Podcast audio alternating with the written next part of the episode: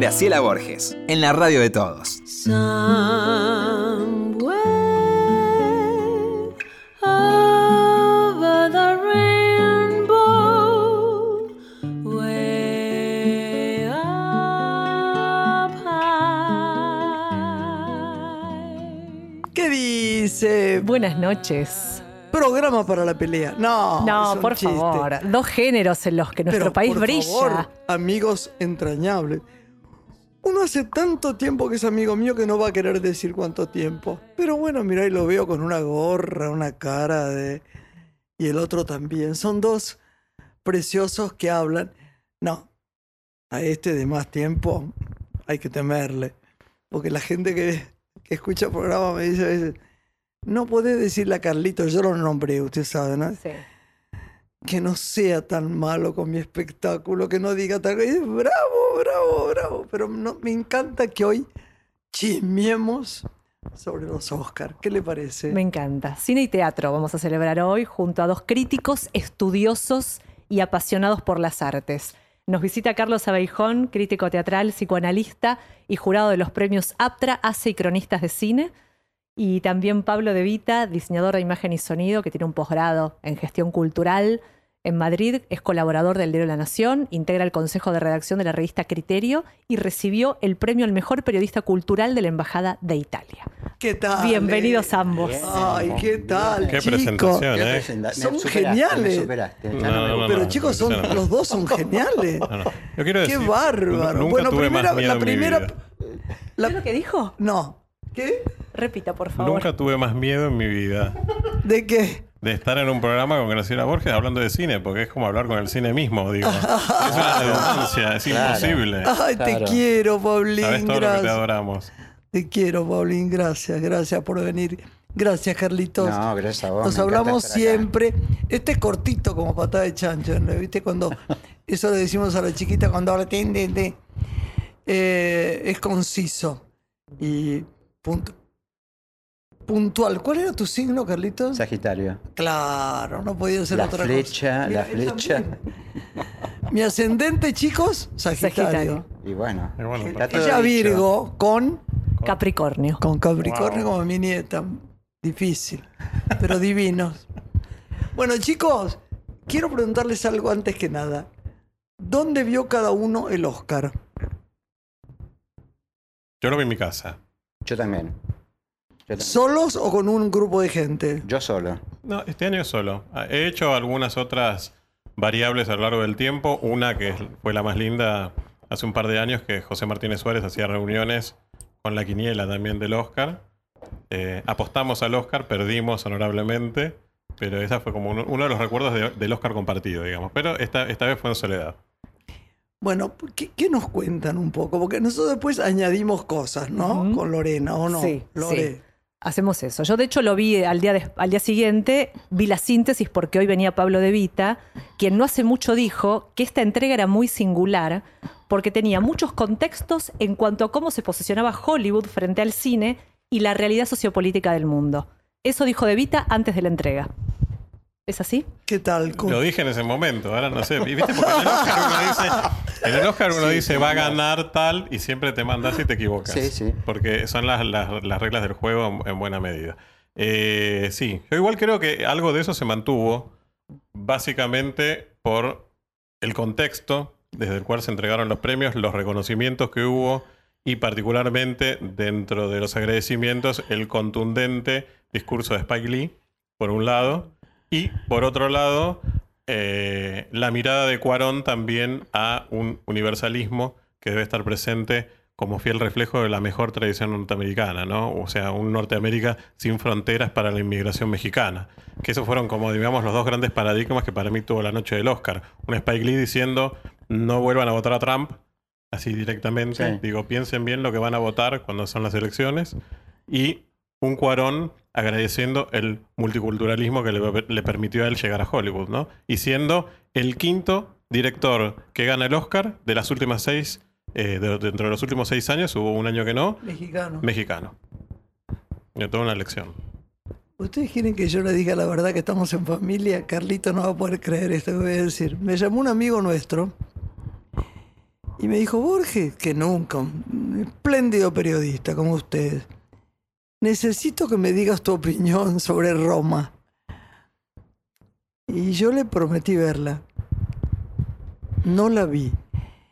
Y no sé por qué mi alma se niega. Hay como una especie de... No, no tengo ninguna empatía con la película, pero me dicen que es espléndida, ¿no? Tengo amigos que les ha gustado mucho y otros que no les ha gustado nada. Bueno, hay opiniones encontradas. A mí la película me parece que es una película muy de cualité, Sí. no, no para el tema que trata. O sea, quiere ser de Zika y se queda muy lejos. Eh, digamos, los sentimientos me parece que no sé qué opinará Pablo.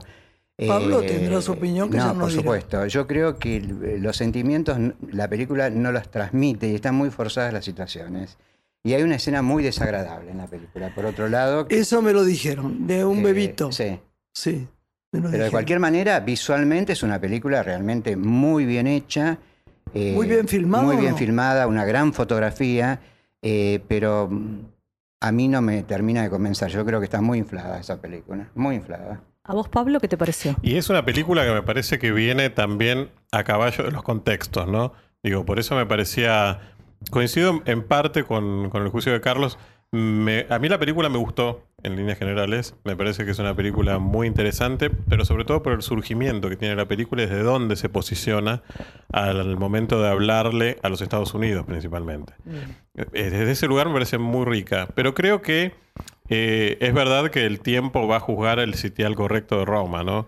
Eh, me parece que es una película tampoco para todo público. Creo que, como dice él muy bien, es un cine de cualité, un cine de autor, una- o una búsqueda, o una aproximación a un cine de autor hecho por un director que tiene una formación mucho más hollywoodense que la vinculación europea. Digamos, Claro. en esa migración es, es interesante como paradigma, porque plantea algo distinto para lo que es el consumo norteamericano. Digo, acá nosotros estamos hablando de qué ven eh, los norteamericanos cuando hablamos de qué, cómo se premian los Oscars. Esto es así.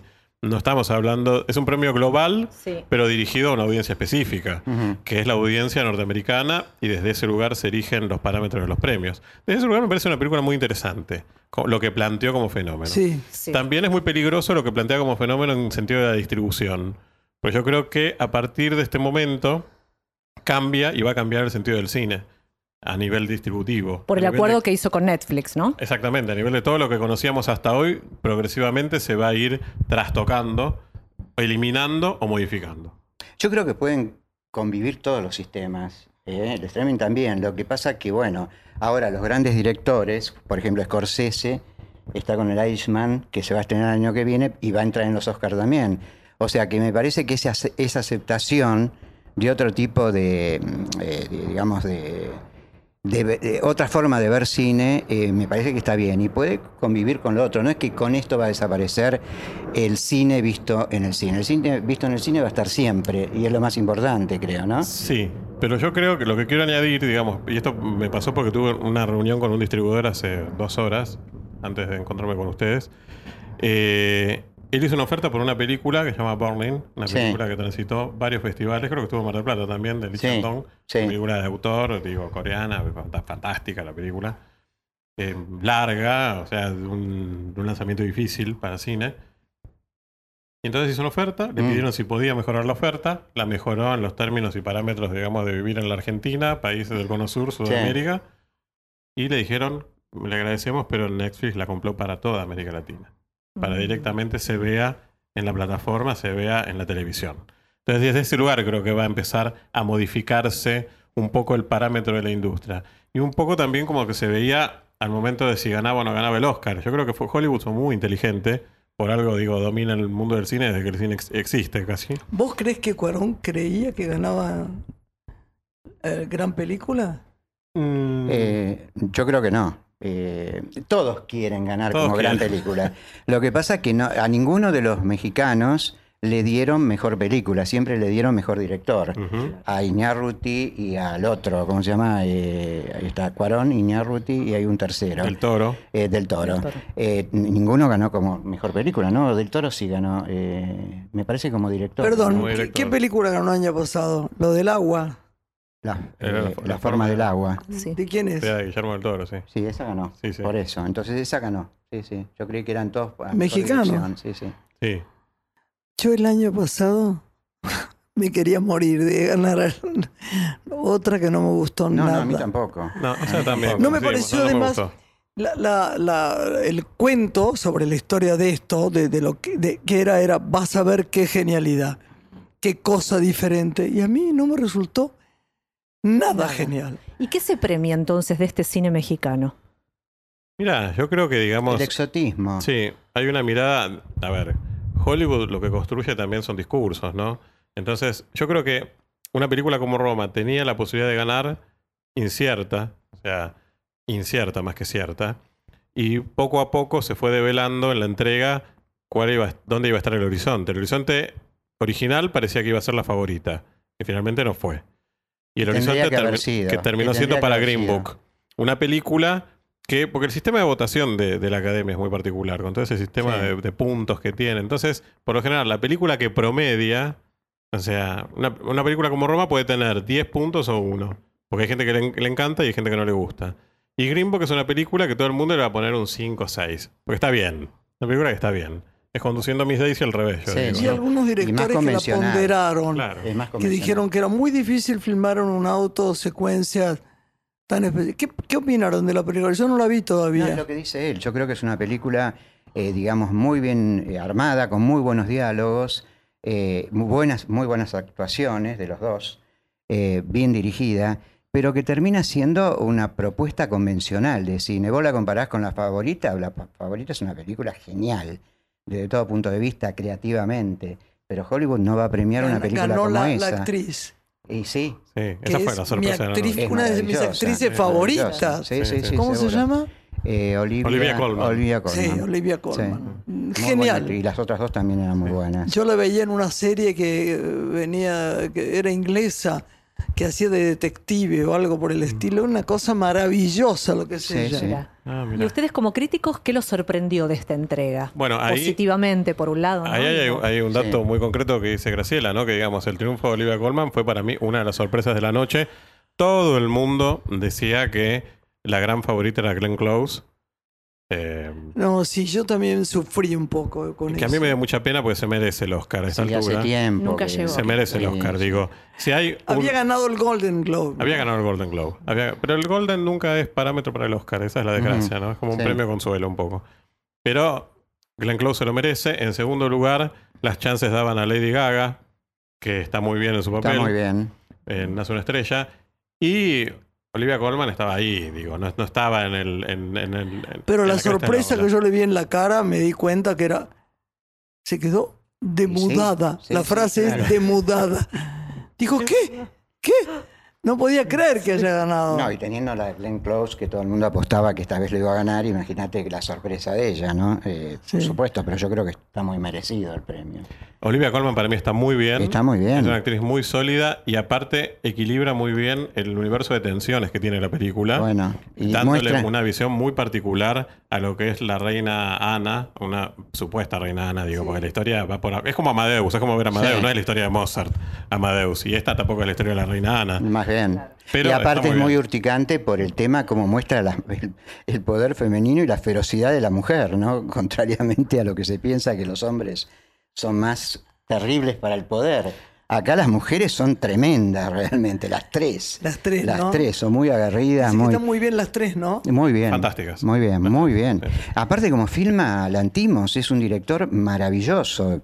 Hizo La Langosta, ¿viste? Esa Ujú. Hay cuánto para ver rarísima. tenemos, chicos. Sí, el sí, desembarco sí. de estas películas a que han sido premiadas, ¿cuándo se estima será? Eh, Ya estuvieron. eh, muchas, sí, pero muchas. algunas que no haya desembarcado todavía que podamos ver. Bueno, ahora la que está por llegar Eso. es el protagónico de Van Gogh, el, Ah, el protagónico de, Dafoe. de de Dafoe como Van Gogh eh, las puertas de la eternidad, se llama Sí. la Sí. película.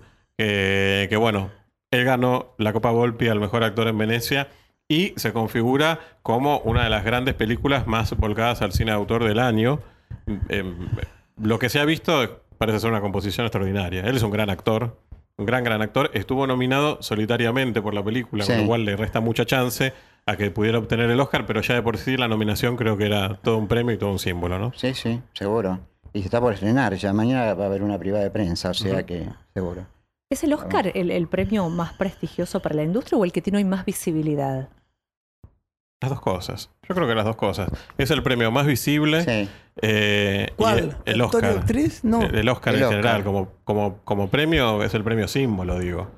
Y aparte lo que me gusta del Oscar a mí es que, si bien yo no soy muy del estilo del Oscar, me gusta como crítico, viste que los críticos somos bichos muy especiales. Nos gusta un tipo de cine más raro a veces. Bueno. sí, bueno, sí, Pero- claro. Pero lo que me gusta del Oscar es que es un termómetro bárbaro del cine y es un premio símbolo. O sea, ¿quién Sí. va a negar que quiere ganar un Oscar? El que diga, Sí, el- director que venga y te diga, ay, no, yo soy independiente, me gusta poner la cámara eh, este, vertical, que los actores hablen poquito, que no se sepa el guion, filmamos en una playa eh, toda una noche y no sabemos qué pasa, y a mí me gusta el cine indie, Hollywood no me interesa, y tiene la chance de ganar un Oscar. Ah, seguro, seguro. Sí, seguramente, por supuesto. No, pero igual, Igual, chicos, sí. un poquito de prestigio perdió.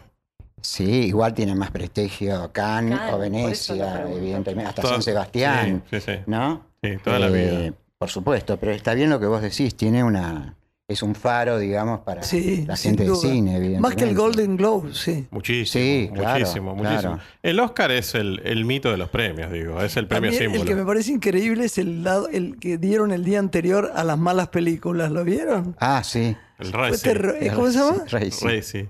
sí. ¡Ay, qué horror! Le dieron a una que era, dijeron, la más espantosa. ¿Cómo se llamaba? Espérate que me quiero acordar. Ayer me acuerdo. No sé, pero era horroroso. Me acuerdo sí quién ganó como director, que me llamó la atención. Ganó Ethan Cohen, uno de los Ah. hermanos Cohen. Sí. Y eso me pareció divertidísimo porque cuando uno puede decir que un director es bueno o es malo, ¿no? Green Book la dirigió uno de los hermanos Farrelly, que son la quinta esencia burda Sí. del cine de Hollywood. Y hicieron, hicieron, hicieron loco por Mary ellos. El digo. Totalmente. Sí. Digo, uno de ellos dirigió Green Book. Entonces, fue la coronación de un director insospechado, en buena medida, Mm. si bien no ganó su categoría, no estaba siquiera nominado, ganó la película y es toda una consagración para su perfil. Y por el otro lado, la quintesencia del director exquisito norteamericano, que, es, que son los Cohen, digo, y que aparte dos hermanos, ¿no? Sí. Los hermanos Farrelly por un lado, los hermanos Cohen por otro. Uno de los Cohen termina siendo elegido como el peor director del año. Me parece, digo, Sí, una sí, síntesis sí. poética maravillosa. Sí, Increíble, sí, sí. increíble. Claro. Es genial. Esos premios son increíbles porque aparte se entregan. Yo nunca vi la ceremonia. Se hace una ceremonia de entrega de premios con todas las mesitas todas vacías, claro.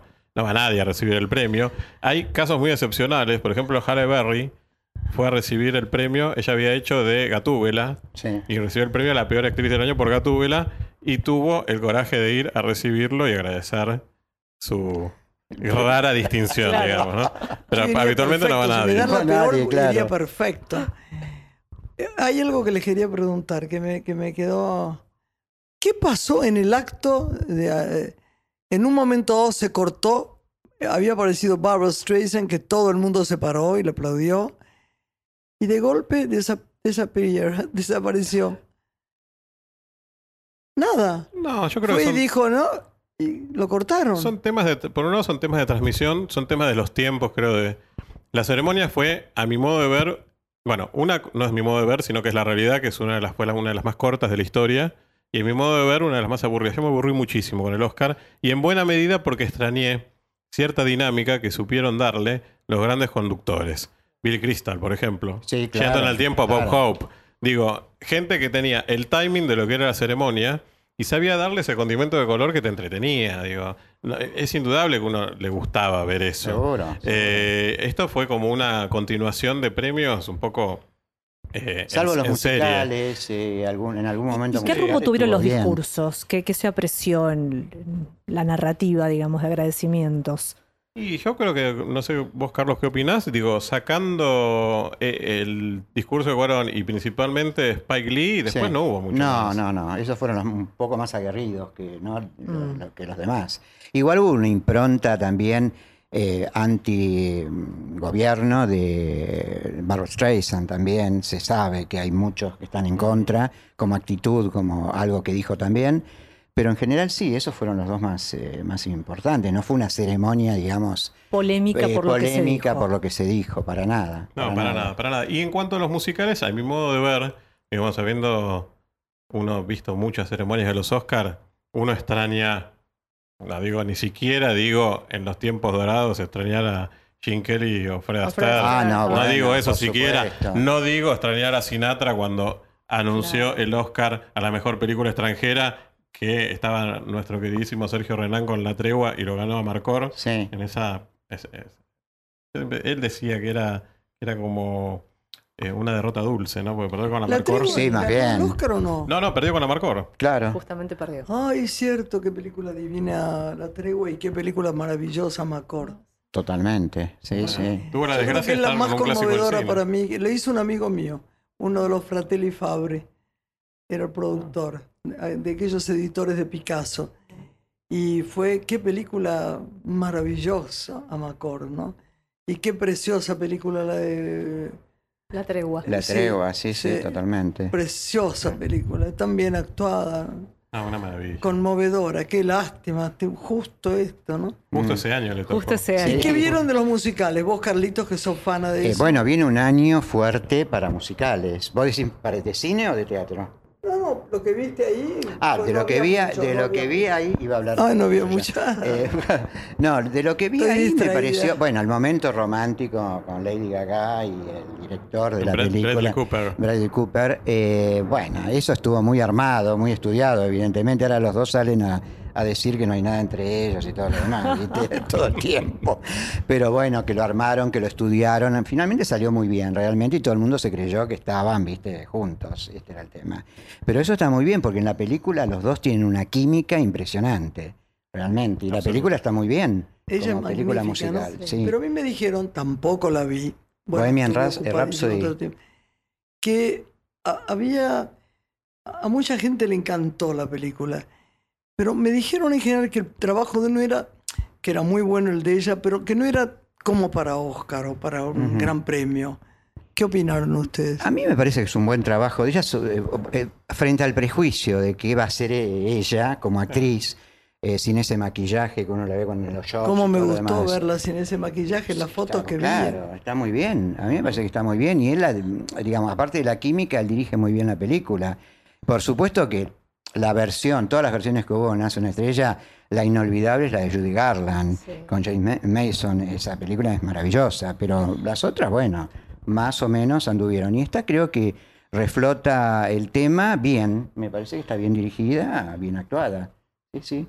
sí. Sí, es un mito, digo, es una película mítica. Sí. Y eh, yo creo que coincido con, con Carlitos que me parece que, digamos, la virtud de la película es quizás su efecto inicial que todo el mundo esperaba que iba a ser horrible. Sí, exactamente. Digo, uh, nace una estrella, sé lo que va a ser Sí, esto. ¿no? sí, Con Lady claro. Gaga, uh, no, no. Vamos a ir a reírnos un Sí, poco al cine. Y fue un producto muy digno, Sí, muy sí. lindo y muy noble. Y la otra que no figuró tampoco aplauso. Ah, no, ganó el actor. Eh, sí. Bohemian Rhapsody. Sí. Sí, esa está bien también. Eh, dentro de todo, no, a mí me pareció que lo que pasa es que te, te manda ese show al final, viste, completo, eh, y bueno, un poco, yo qué sé, se pierde tal vez la esencia de la película, pero está bien actuada, eh, para, es para fanáticos más que nada, creo, de Queen y todo lo demás. ¿no? Sí, es para que van a ver, fanáticos. viste, todo, eh, más bien el show y todo lo demás, pero no está mal como musical, se sostiene bien. Sí, sí, Se tiene, sostiene tiene un- bien, tiene momentos de caída, no, no, no bien resueltos, pero se sostiene bastante bien, sí, sí. Yo creo que la película es muy redonda, eh, tiene un corte generacional inevitable. Sí, claro. Y sobre todo lo que tiene es contundente la actuación de Rami Malek como Freddie Mercury, que realmente creo que está muy bien. Sobre todo porque no da tanto el physique rol, ¿viste? Lo ves y dices, mm, Sí, no sí, es sí. tan igual. Los demás son iguales, son parecen clones. Están sacaditos de, Mm, de la foto. Él no tanto, pero eh, le imprime un carisma tan grande a su actuación. Totalmente. Es perfecto, Sí, digo. sí, es una película sí. perfecta. Yo creo que es una de las dos películas, esa y Pantera Negra, en las, con las cuales Hollywood, o mejor dicho, los Oscars, se quisieron reconciliar con las películas taquilleras, ¿no? Ah. Y man- dar una imagen distinta. Exacto. Hacemos una pausa chiquitita y seguimos acá con estos genios que están acá. Pablo De Vita y Carlos Abejón. Y no se han peleado todavía. Qué cosa más rara.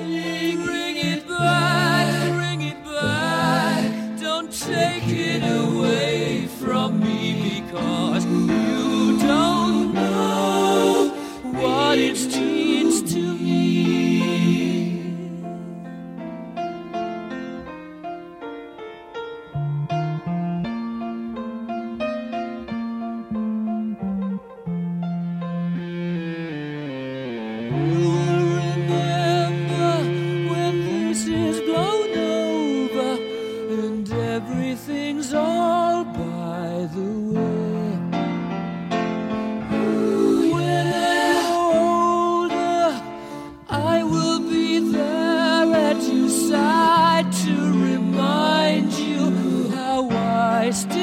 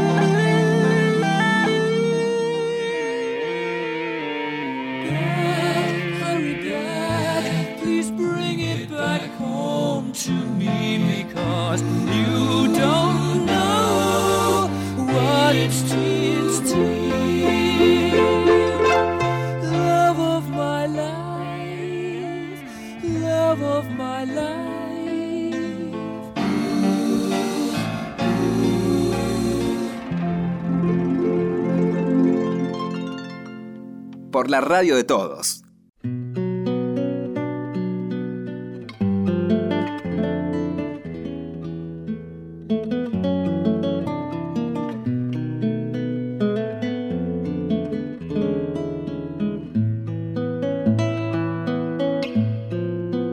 Continuamos con Una mujer.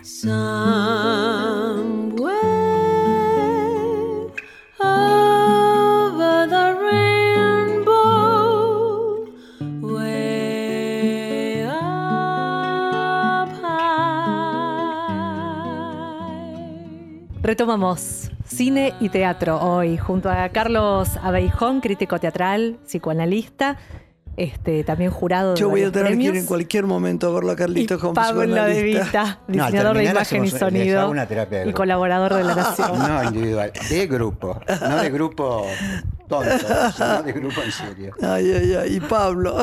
Y Pablo De Vita, que recién lo presentamos. Bueno, la película ganadora de los Oscar, retomamos con ella y la apreciación de ambos. Para A este ver, para mí Green Book es la película perfecta para el Oscar. Creo que es la película media que era perfecta para ganar. Una película que está para todo el público, una película que no piensa en grandes exquisiteces narrativas como Roma ni visuales, mm, pero tampoco es una película netamente comercial como podría ser Rhapsody Bohemia o Pantera Negra o alguna de esas. No tiene tampoco una crítica social tan dura como la película de Spike Lee. Eh, entonces me parece que es una película media que era perfecta para Le Hollywood. gusta a ustedes Spike A mí, Lee, ¿no? a- a mí me encanta Spike Lee y debo decir que Green Book me gustó. Es una película muy disfrutable. La vi en con público en sala. A la gente le encanta. ¿Ese es Black Panther? Eh, no, eh, Green Book. Green Book. Green Book. Pero Ahora esa no es de Spike Lee. No, es- eh, de Spike Lee es el infiltrado del, del Ku Klux Ku Klux Klan. ¿Cuál? El infiltrado del Ku Klux Klan. Ah, sí. Que, que es la película más política del año. Sí, junto, a, junto a Vice, hay que decirlo, Sí, sí. que es otra de las películas que quedaron La relegadas. de Adam McKay, que a vos te gustaba mucho el guion de Sí, esa película. la de Adam ¿no? McKay, que yo pensé que iba a ganar guion realmente. La película de Adam McKay sobre el es, la, vice es la primera vez, chicos, que me siento a mirar lo que no vi. Porque en general veo las películas del Oscar. Siempre las ves, sí. Bueno, Sí. has tenido tiempo. Bueno, no tuve tiempo nada, no fui al teatro, no fui al cine, no, no vi nada. Bueno, pero ahora, bueno, gracias a Netflix ya podés como actualizarte rápidamente. Por Con lo supuesto. cual, No, yo te eh, quería agregar que eh, realmente eh, Green Book es una película eh, realmente de llegada al público eh, en algún punto comercial, pero tiene un espíritu indie también, la película, ¿no? Eh, Cómo se está desarrollada y todo lo demás. Lo que sorprende es que Ferry realmente haya logrado meterse con esta película, ¿no? Y haber logrado lo que logró con esta película, viniendo con el hermano de las otras, eh, esa humorada nasty que tienen, hasta desagradable, diría yo en algún momento. Pero bueno, estamos en una época desagradable realmente, ¿no? Shocking, donde parece que todo lo vulgar y... pero la eh, película no tiene nada de vulgar. no, esta no, pero te quiero decir, la todas la- las comedias de ellos, Sí, ¿viste cómo totalmente. Eh, hacer una película así es un giro que hizo y solo, en solitario, me parece que es un logro realmente, ¿no? Absolutamente. Allá, Sí. repito, para mí una película muy disfrutable, muy recomendable, eh, muy inteligente y muy bien actuada. Sí. Eh, también, ojo, hago la salvedad, como críticos, viste, que siempre tenemos como la espinilla. Sí. Eh, es una película que si viste conduciendo a Miss Daisy, un poco ya la viste. Claro. Porque es como, parece conduciendo a Miss Daisy Sí. un poco al revés. Digamos, sobre los lugares en los cuales se sienta el chofer y se sienta la persona que es llevada. Pero, y un poco la idea narrativa de la película. ¿Cine Pero es una película muy buena. ¿Qué, qué fue premiado en esta edición para, para ver, que puedan Eh, rescatar? Documental. mm, a Documental yo no me acuerdo, pero. Yo tampoco me acuerdo. documental no llega a nada acá. Sí. No, no son películas que uno pueda ver. Por HBO, por ahí se A puede ver veces sí, se, termi- se Free terminan Solo. viendo. ¿Eh? Free Solo, el ganador. No, yo no tengo la menor idea. Pero no, Eh, no, No, es que no, no, son, muy no, no, no son películas conocida. que tengan después continuidad. Hay cuatro categorías que son como las hermanitas desnudas, ¿no? Del Oscar, las hermanitas pobres. Que son cortometraje animado, cortometraje de ficción, cortometraje documental y largo documental. Porque son un conjunto de, en total, eh, más o menos 16 títulos, de los cuales excepcionalmente ves alguno. Digo, ves a uno, dos, con suerte. Pero no son películas que no se ven luego. Que no se ven. No, pues no tienen distribución, no tienen manera de generar un circuito. Por eso decía que el Oscar es como un premio para Hollywood también y para, para lo que es Norteamérica, ¿no? Me hubiera encantado verla a Meryl Streep, pero parece ser que no va más desde que le pasó ese tema con Trump, ¿no? Que, Sí. que la criticó mucho por el discurso que ella tuvo en. en, eh, Sí. en- en, eh, Pero no estuvo era en el. Oscar, era en el Ah, Golden. no, no estuvo, no estuvo. No, no, no, estuvo en el Golden Globe. Sí, en el ah, ahí no me confundí, fue, en el Golden parece Globe. que no fue. No, no, Sí. no. Bueno, No, no fue, parece no fue. no, no fue. No fue, no fue. No fue. Y Meryl, la verdad que uno adora a Meryl. O sea, yo no hay película que, que no deje de admirar a Meryl Streep. No, Tiene un papel muy chiquito en este el, la- el musical tan maravilloso Mary Poppins, ¿no?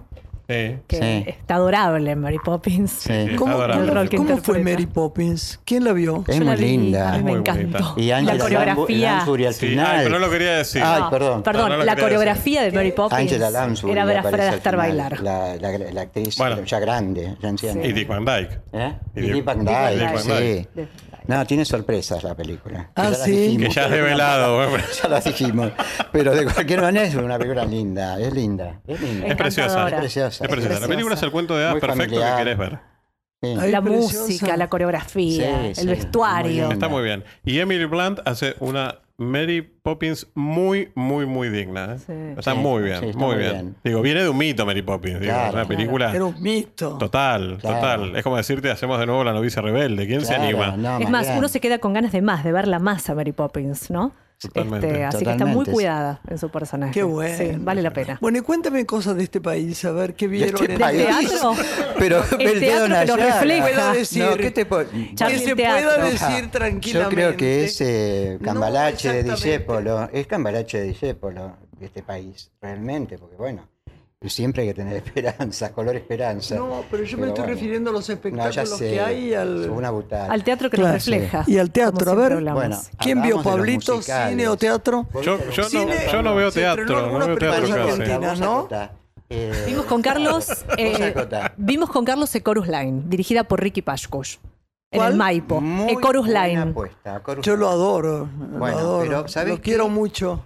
Eh, ahora va a tener un. Es una pena porque es un éxito. Es un éxito. Pero viste que el Maipo se vendió. Sigue como director artístico patalano, Pero no es más dueño. pero no es más dueño. Entonces no sé qué va a pasar, digamos, con eh, los espectáculos, cuánto tiempo van a durar a, este- a, a Line, que, que necesitaba prácticamente el ¿Quién es el año, le dieron tres meses. El dueño es, no es la dueña, es eh, sí, sí, sí, es la que va a poner el espectáculo que se va a estrenar ahora también musical. No me acuerdo, eh, Calabrese, Carla Calabrese. Carla Calabrese, me parece eh, que va por ahí el tema. Carla Calabrese.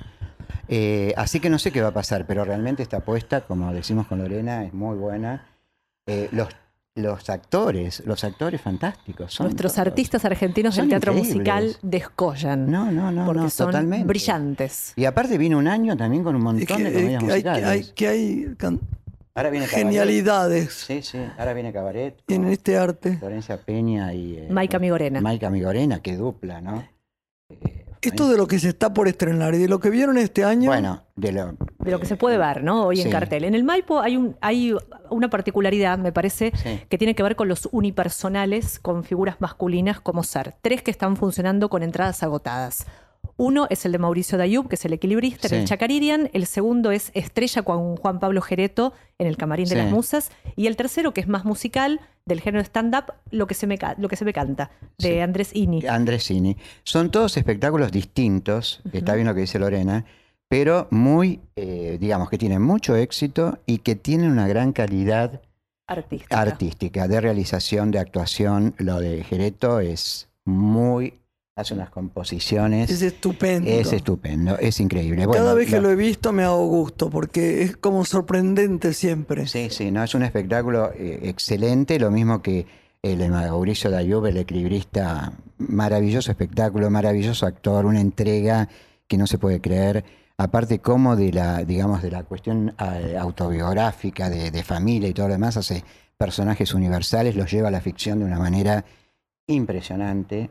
Eh, un actor formidable. Nos va a visitar aquí en, claro. en el programa próximamente. Buenísimo. Y el buenísimo. tercero, que decíamos un género que un poco nos inquieta. Lo eh, que me canta es el, que es el sí. género stand-up, pero interpretado por un artista que canta maravillosamente Canta muy bien, sí, sí. y, que evoca la cotidianidad. Eh, de- muy de exactamente, los la cotidianidad, eh, sin, sin agresiones, viste. Sin un eh, discurso vulgar. eh, sin un discurso vulgar, viste, que vos vas al teatro ahora y encontrás cosas realmente equilibradas, pero mucha grosería también, viste. Eh, eh, por ejemplo, lo de Nico Vázquez, que es una comedia agradable. eh, realmente Nico Vázquez es un gran comediante y aparte es un buen equipo de actores y todo lo demás. Es una comedia convencional que es el éxito del, del año, en lo que va del año. Esa me dijeron que es la que va primero, ¿no? Es la que va primero. Es una comedia para que la gente se divierte muchísimo, pero también apela mucho a lo escatológico, ¿viste? Por momentos. a mí Nada me, parece- deprime más que los Bueno, catálogos. a mí me no pasa exactamente qué lo no mismo. Pero igual está bien. Lo eh, digo. Porque la gente le llega y se divierten, ¿viste? Es un tipo de comedia. Pero tenés una comedia más inteligente como terapia de pareja, eh, Maravillosa. que es estupenda, que tiene unos actores increíbles y que vos ¿Quiénes ahí... son? Y eh, los de terapia de pareja eran... Violeta Urtiz Berea, Sí, Fernán Mirás sí. Y Benjamín Vicuña en Ah, El mirá, Picadero. Claro, claro. Los tres son muy buenos y aparte el texto es muy bueno, la, eh, la apuesta de Veronese también es muy buena. Eh, bueno, ahí te doy dos tipos de comedias, ¿no? Y después hay también eh, eh, un musical que para mí no está logrado, que es Viva la Vida, con grandes actores también. Está Corazones Rotos, que también tiene grandes actores y la verdad que mejor pasarlas por alto, aunque les vaya bien de público, no sé si tanto, pero bueno, Viva la Vida se sostiene bastante bien. Eh, pero viste, falta texto eh, en, Viva la Vida, Valeria ¿Cuál es Ambrosio, que hace cosas muy chiquititas y buenas. ¿Cuál es este? Eh, Viva la Vida, que trabaja un grupo Ah, de sí, sí, actores sí. bastante bueno. Eh, pero bueno, de, eh, aparte hay cosas como las que estamos señalando que también están muy, muy logradas. Y vos, Lorena, tenías alguna más, me Juegos de. Guerra pensaba Ah, no. en eh, este lo- espectáculo ya de Barney. Finn Muy que bien. continúa en cartel. Lo bueno también está en que vuelven a la cartelera algunos espectáculos eh, de gran calidad. Por ejemplo, Juegos de Amor y de Guerra de Gonzalo de María, que es un autor para mí increíble. Eh, todas las. eh, tiene una. Eh, es tan urticante, tan maneja también los personajes como Tarascones, por ejemplo, que fue otra obra que creo que se sigue dando todavía, muy buena. La, la Reina del Pabellón, que también tiene, se manda con un personaje de la política que mejor ni nombrarlo, eh, pero con una causticidad increíble. Eh, creo que esa eh, se fue de, de- digamos, de la cartelera, pero creo que va a volver. Y las que volví, también dentro de las que volvieron están eh, el grupo Piel de Lava, viste que estuvieron en la película La Flor, que ganó el Bafisi el año ¿Recordás, pasado. Grace, que nos visitaron? Y que la dieron ahora director? en la Lugones, que va en tres partes porque dura 14 horas la película.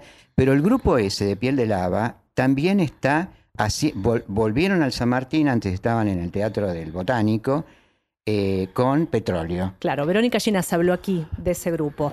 A partir de la dirección. Esa- esas muchachas son increíbles como actrices. Acá hacen, en Petróleo hacen de cuatro varones. Y Pilar Gamboa, vos la ves en es- y es un tipo, vos decís, pero no es una mujer, es increíble hasta los tonos de voz, cómo se planta. Es una actriz, las otras también, ¿eh? te digo ella porque es la que más te sorprende. Eh, y bueno, y aparte están en la película. Qué Flor. atractivo es todo lo que hay en Wow, general. Cuánta cosa buena, es ¿no? increíble. Eh, Es increíble Buenos Aires. no, no, no, es increíble. Y me parece que esta vuelta de espectáculos que han tenido mucho éxito eh, favorece mucho también, viste, a los actores por el trabajo y todo lo demás. Y gente que no lo ha visto el año pasado puede eh, Este volver año a va. verlo. Vuelve Pepe Cibrián también. Vuelve al. Centro Cultural San Martín. Bien. Eh, así que bueno, ahí creo que también eh, va a ser tipo musical, una Sí. cosa así más chiquito que los otros que hace él. Pero también es muy talentoso Pepe Cibrán Campoy, ¿eh? Eh, eh, porque a veces uno puede criticar algunas cosas que hace, pero en general no cesa de crear y me parece que, que esto puede ser una, una propuesta interesante también, ¿no? Allí, est- Eh, allí estaremos. Y, Decime eh, una cosa, pe- pe- perdón, Carlito. Sí, decime. Eh, quería preguntarles algo de cine. Pablito, ¿viste La familia sumergida? Sí, claro. Qué María interesante. Alche, peli. creo que es toda una revelación. Digo, me parece, por un lado, ella es una gran actriz. Recordemos que su carrera se remonta a la Niña Santa Mercedes, decís. con... No, no, la directora. Ah, la pasa es que directora es una mucha- mucha. Y tiene, eso es lo que iba a decir. Como ella mucha nació... influencia Influencia de Lucrecia Ella nació al cine con Ella, la Niña bueno, Santa. pero Pertenecemos a un grupo que se llama, tenemos un chat. Las nosotros, martelianas. Que se llama Señoras de la Escena. pero, pero que es buena, María. Perfecta. Y Mercedes está estupenda. Yo creo que Mercedes ha tenido un año increíble. Sí. Increíble. Increíble. Totalmente. Yo Entre creo que fue el año, como actriz, lo, lo- lo más alto. Sí, Sueño Florianópolis, El amor menos pensado, Familia sumergida, digo, hay Y- y la película de papeles que son Anita, ¿la vieron? fantásticos. Claro, la que mencionaba recién, Sueño Sí. Florianópolis. Sí, ¿Qué sí, te sí. pareció? A mí me gustó muchísimo. Yo tuve la- el raro privilegio de ver la película en el Festival de Carlo Vivari, donde se dio eh, como primer pase ante el mundo, digamos. Fue el estreno mundial ahí. Estaba Mercedes, estaba, estaba Ana también. Y fue muy, muy, muy raro, ¿no? Porque ves como coordenadas son muy nuestras. Muy de lo que es la clase media argentina y particularmente porteña. eh, y lo que son los contextos sudamericanos, los argentinos yendo a Brasil en los años eh, en los 90. Che, a mí me Y- comprometía tanto todo, porque yo la quiero tanto a Anita y la quiero tanto a Mercedes. Y... A la gente le fascinó la película en Carlo Vivari. Le fascinó. Y de hecho bueno. tuvo los mejores premios. Tuvo un premio para la realización conjunta, que creo que fue el premio especial del jurado. Y después tuvo el premio a Mejor Actriz, que ganó Mercedes Morán ahí, su Globo de Cristal. eh, es un premio divino, hecho en cristal de Bohemia. Y El año fue pasado y este ha sido un año maravilloso para Mercedes. Absoluto, absoluto. Realmente, y está desarrollando, yo creo, una carrera muy, muy buena, eh, de mucha coloratura, muchos matices también, to- todos papeles muy distintos. Y Distinto. cuida mucho los, lo- las propuestas que te hacen. Totalmente. Tanto en cine como en teatro. Sí. Bueno, ahora en teatro hace tiempo que no hace nada, pero igual en teatro hizo cosas muy buenas. Es también. fantástico. Es fantástico. El show Eh, ese que hacía sobre su vida y toda esta cosa Ah, eso era precioso. No, no, no, es fantástica. Eh, hay amor divino. Sí, hay ¿no? amor divino. es precioso. Y, y ahora la película se volvió a dar en el Festival de Punta del Este, que terminó el domingo, eh, donde la volvimos a ver. Pero pasa lo mismo, ¿no? Digo, hay una química que tra- lo trasciende todo en, Flo- en Sueño Florianópolis. ¿En cuál decís? En Sueño Florianópolis. ah, Es- sí. Tiene una química que lo trasciende todo y que habla, si bien habla de coordenadas que son muy argentinas o muy sudamericanas, muy nuestras, habla de un entendimiento universal que creo que es la esencia del gran relato del cine, ¿no? Y por eso la película gusta tanto y tiene tanto Vos sabés, a mí me encanta, porque cuando yo, hace muchos años, fuimos, yo era presidente de un jurado en, en, en- era en Rosario, en Santa Fe. era. Bueno, y en la ciudad de Santa Fe. Y yo vi El juego de las sillas, que era una película limitadísima en, en Mm, cuanto a, a- a- factura fílmica y a todo, no- digamos, pobre, entre comillas. Y era tan genial lo que ella hizo. Era tan linda la película, si vos entendías que lo quería decir era eso y era el cine. Ujú. No, fue muy interesante. A mí me gusta mucho Anita. Es Sí. una directora muy especial, digamos, ¿no? Trabaja un cierto minimalismo, pero de cualquier manera tiene una trascendencia. Todo lo que hace, como dice él, que llega también a lo universal muchas veces lo Claro. que plantea, ¿no? Y, Pablo, está ¿qué- bien. y es una actriz muy completa también. Sí. No, me preguntaba qué películas eh, de cine nacional debemos esperar este año que desembarquen en nuestro país. No sé si queda mal decir el cuento de las comadrejas, ¿no? Bueno, esa- esa creo que esa es la es la más esperada. esperamos- es la Juega no sé de cuál es. La más esperada. ¿Cuál es la comadreja? Juega de local. ¿Cuándo se estrena? Ahora, Formalmente. ahora, en- en, 16 de abril. mayo. En abril. En abril. En abril. No, Se estrena en 16 de mayo. Ah, tenés 16 de mayo, 16 ah, cambiaron. Digo porque a mí sí, una sí, actriz sí, que sí, trabaja sí. ahí me verdad, dijo 16 de eso, pero- mayo. Sí. Es verdad, es verdad. Ahí tenemos una. Ahí vi- viste, dije que, dije que era hablar con el cine mismo, hablar con Graciela Borges. Ah, tesoro. ¿Qué viene después? Yo creo que, bueno, a ver, para mí va a ser la gran película esa del Sí. año. Eh, reúne muchas cuestiones para las cuales la película puede ser una de las más películas más importantes del año. Una, el elenco. Sí. Dos, el director. Y tres, de dónde viene la película. ¿Qué se La hizo con la, con la de Martínez Suárez? Claro. ¿no? ¿Qué se hizo con la de Martínez Suárez? Que le mandamos todo el amor Sí, del mundo porque sí. no ha estado bien estos días y Ah, yo Ahora- personalmente, maestro, lo quiero con todo mi corazón. Sí, Y creo que la película está dedicada a él. ah, mira. sí, sí. Ahora, está, Sí. ahora está bien, José, por suerte. Está Como- muy bien. cuando uno está dentro de una película, es tan difícil hablar, porque eso ni, ni Claro. digo nada, ¿viste? No. Pero vi trabajos de compañeros Y maravillosos. tiene un elencazo aparte. Un ¿no? elencazo, Sí. Martínez, fantástico, y, y el Beto también. Sí. Y nuestro amigo Marcos, eh, Marcos Mustok, era muy difícil, Mustok. porque nunca hizo cine, ¿no? Claro. Y, y además él lo, lo- lo- es un gran director para dar vueltas y, y trabajar sobre la, la, la edición este, Campanella. Creo Sí. que, que va a ser una buena película, sí estoy convencida. Y después, no sé, hay una de los estos que trabajan. ¿Qué viene ahora más Eh, que esa? De, Estaba pensando, eh, de los que trabajan juntos, en los- el, vecino, el vecino de al lado. Ah, no, claro, de eh, Con. con. De Con. Eh, De Con. hay una que viene de él. De eh, Mariano Con, final de marzo se estrena. Exactamente. Y después, no sé cuál otra. Pero Después hay, una varias. película de Alex Tosenberg que también devuelve a la pantalla primer protagónico que va a tener, eh, compartiendo cartel con Víctor Laplace, José Luis Gioia, después Sí. de hablando del secreto de sus ojos, que había tenido un comisario que eran 10 minutos, pero formidables en el secreto de sus ojos. Ahora va a tener por primera vez Gioia un protagónico en, en cine. Ahora, esos actores que uno tiene el prejuicio de qué va a pasar y después sorprenden, ¿no? Totalmente. Eh, por- porque uno los vio en otra cosa, digamos. Pero qué bueno que eso demuestra ductilidad. Sí. ¿no? Eh, eh, a- arriesgar, como ha hecho Franchella, por ejemplo, que realmente es un actor que uno lo veía dentro de lo cómico nada más y se mete en otras cosas, está dirigiendo Perfectos Desconocidos que todavía está en cartelera.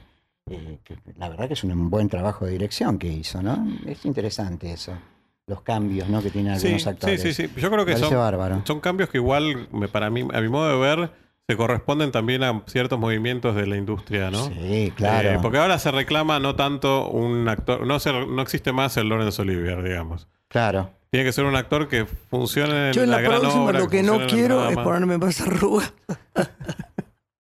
Ese pilofil de la cara para sacarte lo que te haga craquelé.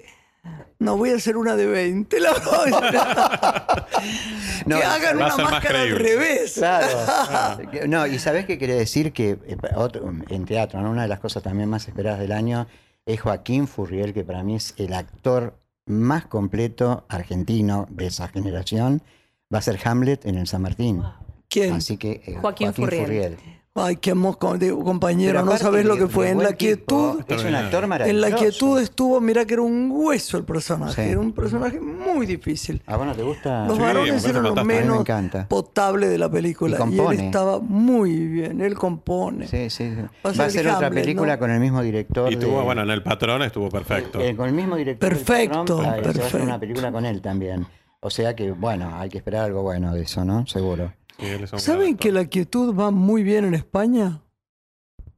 A mí no me sorprende. A mí es una película que me, que me gustó. Claro, pero, pero no es una película que tuvo la suerte que debía Ah, no. tener tenido no, en es el cierto, país. Es cierto. Y entonces ahora que mis amigos que viven en Andalucía y otros que viven en Barcelona me digan esta tercera en la... Fantástico, claro. Las críticas fueron, por, por lo menos para mí. Pero, bueno. pero Como lo fueron acá. Formidable. sí, pero- pero digo, escúchame, Graciela, es, es una. Yo que trabajo. recuerde, mira que tuviste grandes trabajos, Sí. pero este es formidable. Absolutamente. Es un trabajo, pero de una minuciosidad, es divino. Bueno, chicos, una vez por mes podrían venir a hacer una, Cuando quieras. una Cuando quieras. pasada. Cuando quieras, no hay ninguna Eh, y la próxima voy a estar linda, no voy a estar si cansada, no voy a tener Estás fiebre, no, no. Estás hermosa. estoy mal. Estás hermosa. Mirá que fuimos novios. Odio en la- tener- en la adolescencia, igual podemos eh, volver a un Querido, romance. cuando podemos quiera. volver a un romance. Carlitos de mi corazón. Odio, odio, recién los estaba oyendo, ¿no? Viste que la- un dolor de muela es un dolor de muela, por ejemplo. Definido. Lo parás, sé yo. Sí. El oído también es feo, feo, feo. Pero la gripe o la, la conciencia que te da estética y moral y angustiosa, de una gripe. Porque eh, Chiquita Lerán dice la gripe. La gripe. La gripe. sí. No fui a su cumpleaños el otro día, que me invitó, le mando un beso muy grande y ustedes saben que una de las pasiones de mi vida, una de las personas que yo más amo en el mundo y con la cual más hablo por teléfono es Goldie Legrand. Ah, es una divina. sí. La Sí. quiero tanto Es una divina. que a veces me despierto y digo, eh, una estupidez, voy a decir, total, no importa. La gente sabe que uno se habla desde el alma, está bien, ¿no? Llueve, hace frío hoy, sí.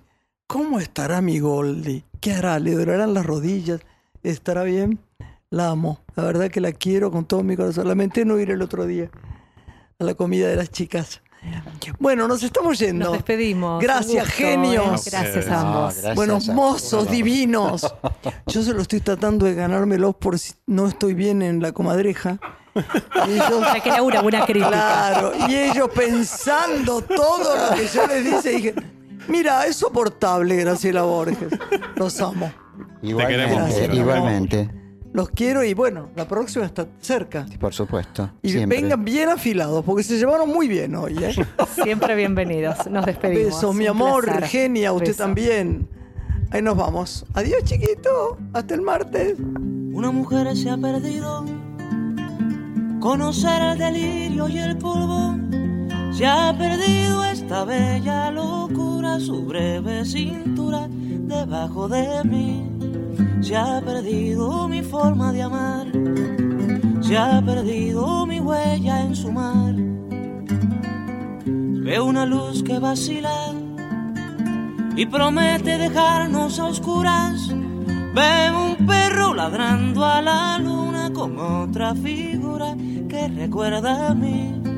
Veo más, veo que no me halló. Veo más, veo que se perdió.